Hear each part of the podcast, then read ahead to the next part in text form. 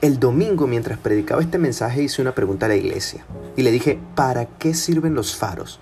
Y literalmente nadie me quería contestar. Me imagino que porque los pastores siempre salen con una respuesta inesperada, pero esta vez creo que la respuesta era muy lógica. Los faros son una torre de señalización luminosa y sirven como referencia a los barcos para tener clara la ruta en la que están y hacia dónde deben seguir. Es literalmente el foco de aquellos que están navegando. Creo que, creo que es trascendental que, entendamos como hijos de Dios que el Señor desea darnos un foco para tener claro el destino hacia dónde tenemos que ir. De hecho, para eso son diseñadas las promesas, traen luz a nuestro camino. Porque el hombre que no sabe a dónde va, ya llegó, eso lo escuché hace mucho tiempo. Justo, justo en la nada está el destino de los que no saben a dónde van.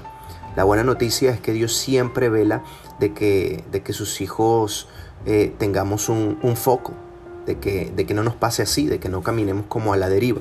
Un ejemplo claro es cuando Dios hizo que Abraham saliera en Génesis 15 de su, de su tienda para ver las estrellas.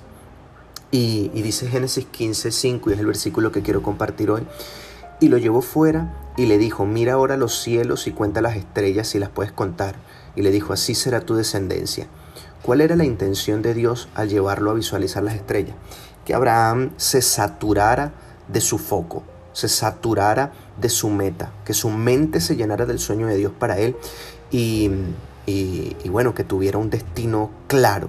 En Proverbios capítulo 3, verso 7 dice, porque cuál es el pensamiento del hombre en su corazón, tal es él.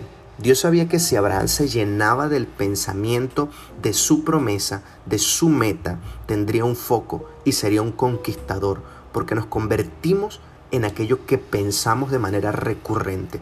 Dios sabe que como hijos suyos no siempre nos falta el compromiso, porque muchas veces tenemos el corazón para hacer las cosas bien, pero a veces nos falta el foco, el objetivo, que nuestra mente se llene y se sature de su promesa. Nos convertimos en aquello que pensamos recurrentemente. Dios te bendiga y oro para que tu mente sea llena del pensamiento del Señor.